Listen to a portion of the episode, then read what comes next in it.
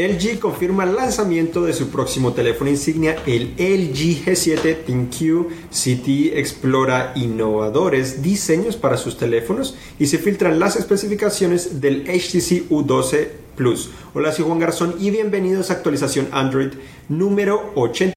Estamos en vivo y en directo a través de Facebook Live para traerles estas noticias y también obviamente para contestarles las preguntas que ustedes tengan. Tan solo las colocan directamente en los comentarios de la transmisión y se las contestaremos al final si es posible. Además de esto recuerden que si les gusta este video le pueden dar like o me gusta al igual que compartirlo con sus amigos y recuerden visitar obviamente cinet.com diagonal para conocer estas noticias, muchas más o de toda clase de información relacionada a la tecnología. Entonces comenzamos hoy con LG que esta semana anunció el lanzamiento de su próximo teléfono insignia. Ya vimos que la semana pasada eh, se filtró pues, cierta información, pero ahora ya confirmaron el nombre, sería LG G7 ThinQ. ThinQ es el nombre o la marca que están utilizando en el hogar inteligente o la vida conectada para representar la inteligencia artificial y, ver cómo todos los dispositivos se pueden conectar entre sí.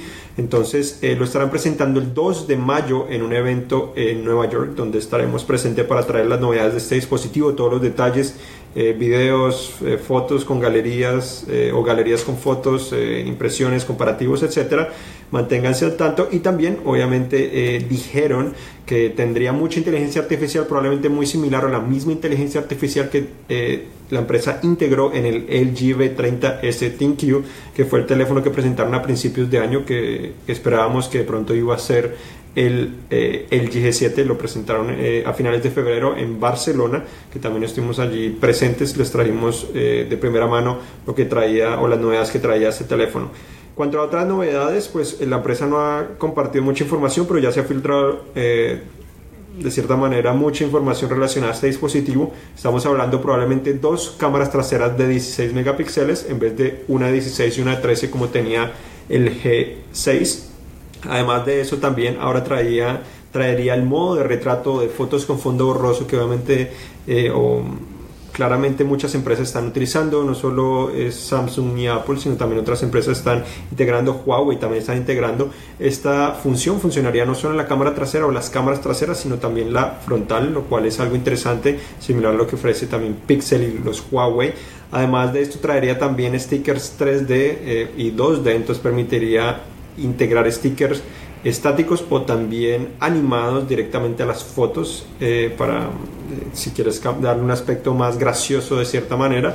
Y también la función de graphic que presentó en el LG V30 ahora sería la versión 2.0 que no sabemos exactamente qué novedades podría traer pero probablemente podría extender el número de escenarios en los cuales eh, de cierta manera te podría ayudar a tomar mejores fotos. Gráfico que permite seleccionar una foto e intentar tomar y intentar ayudarte a tomar una foto similar al ajustar automáticamente todos los controles manuales que ofrece el dispositivo. También ofrecería inteligencia artificial para ayudarte a identificar mejor el escenario, ayudarte a tomar mejor la foto. Además de eso también podría sugerirte filtros dependiendo de lo que estás capturando y si es necesario tomar de pronto una foto gran angular en vez de la regular, ya que tiene esos dos lentes. Algo que probablemente también cambiaría sería ese gran angular, no sería 125 grados como fue en el G6, sino en esta ocasión sería de aproximadamente 105 grados, entonces sería menor el campo que podría capturar, pero eso también podría ayudar a, a mejorar de pronto la calidad fotográfica. Eh, según rumores dicen que podría ser 105, 107 grados, entonces mucho inferior a los 125 grados. Tendría estabilización de imagen óptica, al menos en el principal, no sabemos si tendría en los dos. La apertura sería de 1.6, igual que en el B30, pero aseguran que a través de diferentes eh, modificaciones o tecnologías, software y todos estos, podría tomar mucho, eh, o las fotos en poca luz podrían ser muy mejores, ya que podría ser hasta cuatro veces más claras de lo que tomaban el G6 y el B30. Entonces es algo muy, muy positivo, sobre todo que ese es el mayor, eh, eh, obviamente, reto que han tenido estas empresas. También se filtró la primera imagen que obviamente muestra el llamado notch, lengüeta o muesca, que también llaman algunos, que está en la parte superior y en cuanto a esa lengüeta también eh, los rumores dicen que se podría ocultar eh, colocando barras negras en sus extremos para de cierta manera ocultarla, estaría presente porque es hardware, pero al menos no se vería por las barras negras, se reduciría obviamente también el tamaño de la pantalla, pero eh, no estarías viendo esa lengüeta ni probablemente estaría tapando el contenido. También la parte trasera pues tendría dos cámaras traseras, pero estarían ahora eh, de manera horizontal en vez de vertical como estuvieron anteriormente en el B30, pero estuvieron de esa manera también en el, en el G6. El lector de huellas también estaría integrado en la parte trasera, como es de costumbre en estos teléfonos, que también tendría el botón de encendido. Entonces esos son los principales cambios, aunque también estamos hablando de un mejor sonido. Ya mencionamos anteriormente que podría tener un mejor sonido una bocina boombox que, que llama, llamaría la empresa, ofreciendo eh, bajos más fuertes, también más claridad, más potencia. Ejecutaría Android Oreo y también traería a Google Assistant y a Google Lens. Google Lens es la inteligencia artificial de Google que permite detectar y obtener más información sobre los objetos y lugares en los que te encuentras. Entonces le estarían dando prioridad a esa clase o, esa, o esa función en vez de su propia función de inteligencia artificial, al parecer algo que intentaron en el B30 STQ. Otro aspecto eh, interesante es que aseguran que la pantalla sería más brillante con mejores colores y también reduciría el consumo de batería gracias a la tecnología M Plazo Plus que la empresa está integrando en sus nuevos televisores. Entonces vemos una manera interesante de cómo está eh, obviamente uniendo sus divisiones, no solo móvil, sino también televisores para traer un mejor teléfono. Entonces lo estarán presentando el 2 de mayo, estaríamos allí presentes. Eh, por el momento se espera solo este teléfono, eh, diferentes colores, procesador Snapdragon 845 es unos rumores también más grandes podría tener 6 GB de RAM probablemente, si no son 4, ojalá fueran 6, pero vamos a ver qué sorpresas nos puede traer al respecto. Ahora pasamos a hablar de CTI, que CTI está explorando un diseño muy interesante. Se publicó en una página de diseño el concepto o prototipo que se llama Iceberg. Básicamente un teléfono con biseles muy pequeños, pero tendría en vez de una lengüeta, tendría dos lengüetas o dos noches en la parte superior e inferior, algo que eh, Confieso que estaba pensando hace unas semanas eh, por qué no se harían eso si están hablando de extender la pantalla a pesar de que me parece que la lengüeta molesta un poco en el consumo de contenido, pero podría ser interesante porque lo hace más simétrico, lo hace ser un poco más atractivo de cierta manera y además esto permitiría incluir doble bocina frontal, una en cada en cada eh, notch o lengüeta, entonces sería interesante, no es claro obviamente si esto podría llegar a un teléfono pronto o no, pero también se filtró eh, el nombre City Jackson 9 Pro, que sería eh, probablemente una versión más avanzada del City Jackson 9 que se espera que presente en los próximos meses. No se sabe muchos detalles al respecto, pero apareció eh, el listado, al menos con ese nombre, en la Unión Asiática, de cierta manera parece ser, que mencionaba ese dispositivo. Por otra parte, tenemos al HTC U12, que es el próximo teléfono insignia de la empresa. Se filtró en esta ocasión eh, lo que dicen ser la caja del U12 Plus o Plus, que será una versión un poco más avanzada del eh, U12, a menos que decidan solo presentar el U12 Plus por alguna razón pero eh, en cuanto a especificaciones dicen que tendría un procesador en Snapdragon 845, 8 GB de RAM, que es básicamente lo mismo que tiene el OnePlus 5T y que se espera que tenga también el OnePlus 6. Tendría una pantalla 5.5 pulgadas con ranura para tarjeta micro SD, resistencia al agua, eh, similar a lo que ofrecen los Samsung IP68, eh, también tendría cámara trasera de 12 megapíxeles, tendría doble cámara frontal, también algo que no, obviamente no vemos con gran, frecuencia, pero tenía doble cámara frontal, tendría también la función para presionar el dispositivo o apretarlo, como lo presentaron en el U11, que también lo integró Google en los Pixel, entonces eh, integraría esa función con eh, la segunda generación de lo que es también eh, la plataforma o el software que permite también tener atajos a diferentes aplicaciones según presiones eh, ese, ese, borde. No se conoce más al respecto, pero eso es lo que se sabe hasta el momento. Ya hablamos un poco del diseño que se había filtrado anteriormente, pero estas podrían ser las principales novedades. También podría ser uno de los primeros teléfonos en integrar al Quick Charge 4.0 Plus. En, en realidad el único que tiene 4 4.0 Plus es el Razer Phone, este sería en teoría el segundo teléfono, que es la carga más rápida de Qualcomm, eh, que obviamente es superior a lo que están ofreciendo actualmente otros eh, fabricantes como Samsung que está ofreciendo Quick Charge 2.0, el en el G6 ofreció 3.0, hasta en el G5 ofreció 3.5, entonces será interesante ver qué tan rápido es que realmente carga el dispositivo y qué beneficios podría traer relacionado a eso. Por otra parte también Está confirmado que el Honor 10 llegaría muy pronto, se estaba hablando el 15 de mayo que podrían presentarlo, pero al parecer, como es costumbre con Honor, podrían presentarlo hasta el 19 de abril.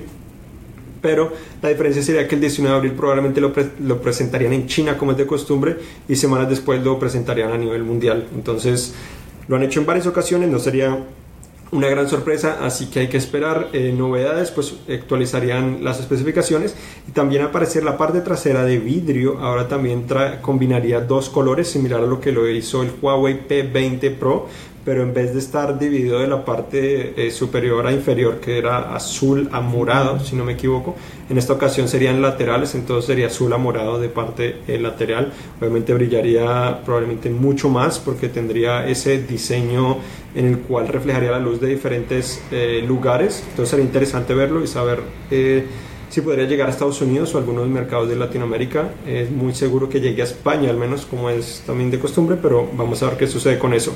Por otra parte, también finalmente la compatibilidad de PayPal llegó a Samsung Pay, algo que se había anunciado algunos meses atrás y hasta ahora llegó también Samsung DexPad, que es el nuevo soporte o dock para los Galaxy S9.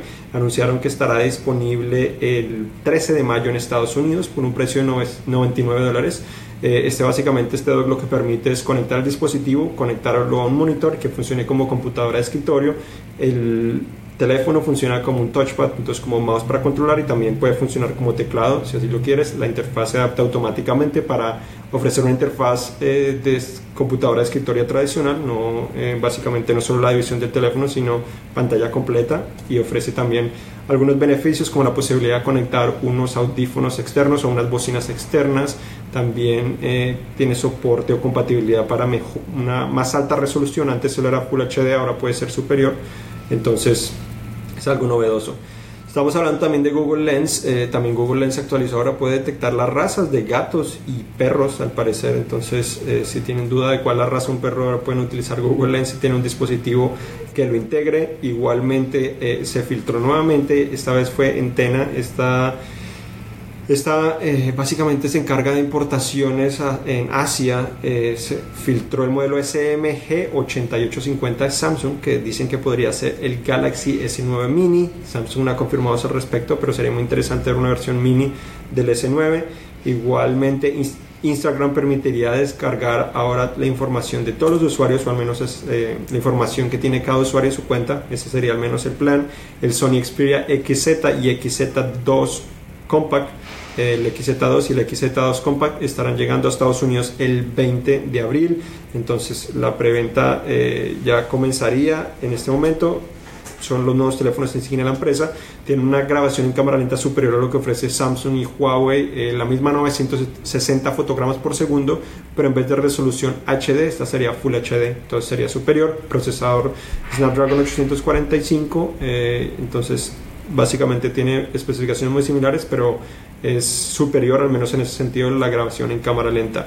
También los Samsung Gear Icon X 2018, que son los audífonos totalmente inalámbricos de Samsung que presentó a finales del año pasado, se actualizaron para permitir ahora eh, sincronizar múltiples canciones de manera inalámbrica sin necesidad del cable, un nuevo ecualizador para personalizar mejor el sonido y también eh, otras novedades que te permite controlar mejor el ruido externo que entra para eh, que puedas controlar obviamente qué tanto quieres que entre y qué tanto no para mantenerte enterado de lo que está afuera y además de eso una función de voz que le da prioridad a la voz que están, las voces que están alrededor tuyo para que las puedas escuchar con mayor claridad si es que estás también escuchando música a la vez.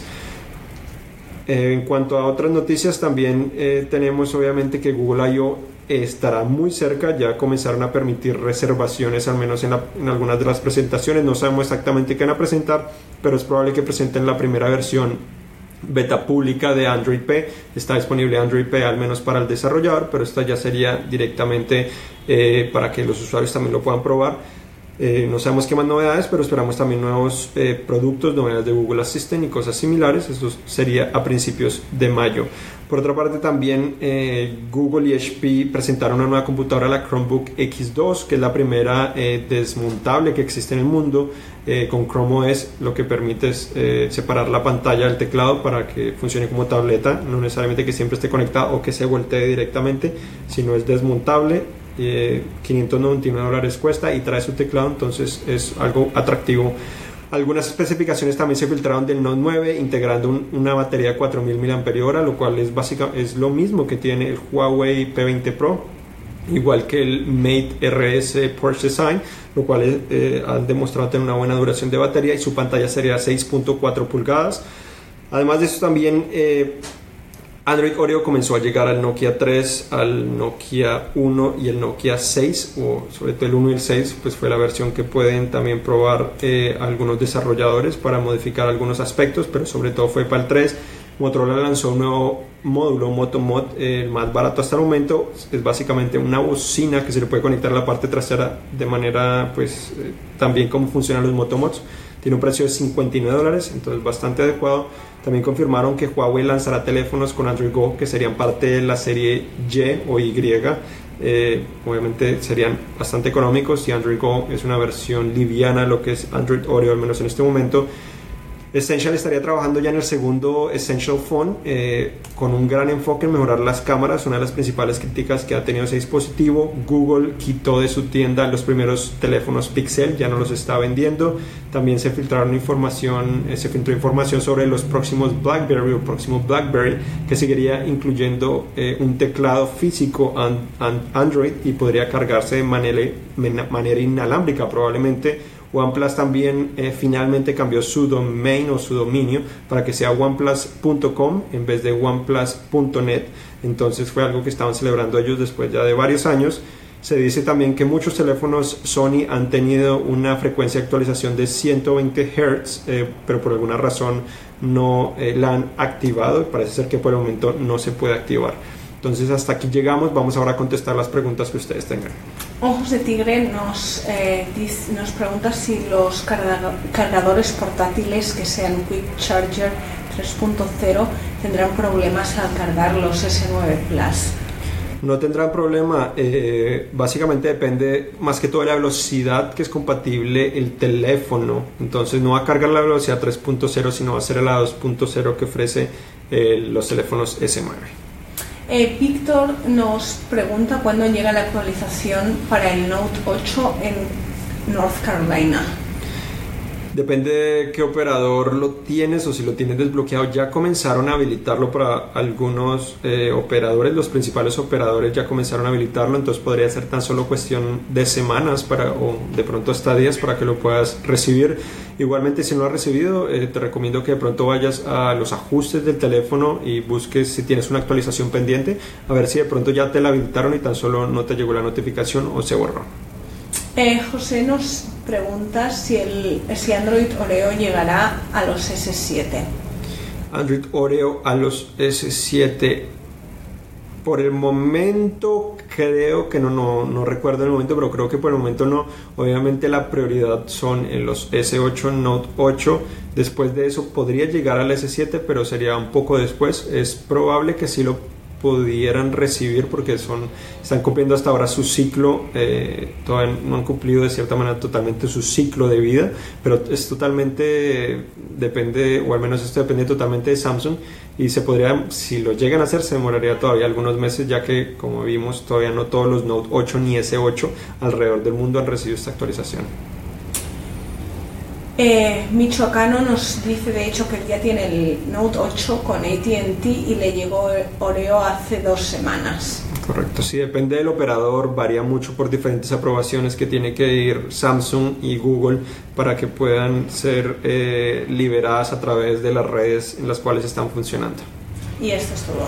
Bueno, muchas gracias por acompañarnos. Recuerden visitar cinet.com diagonal S. Eh, esta semana también publicamos, eh, o la semana pasada, en los últimos días publicamos nuestro análisis del Huawei P20 Pro, que es uno de los teléfonos más esperados eh, a nivel mundial. También publicamos el del Huawei Mate 10 Pro, que es el teléfono que se vende acá en Estados Unidos. Y estamos publicando constantemente otros análisis relacionados. Si no conocen nuestros análisis de los S9, ya los tenemos allí. Y también muchos otros teléfonos y dispositivos Android. Entonces recuerden visitar cine.com diagonal Yo soy Juan Garzón, acompañado con Patricia Puentes y hasta la próxima.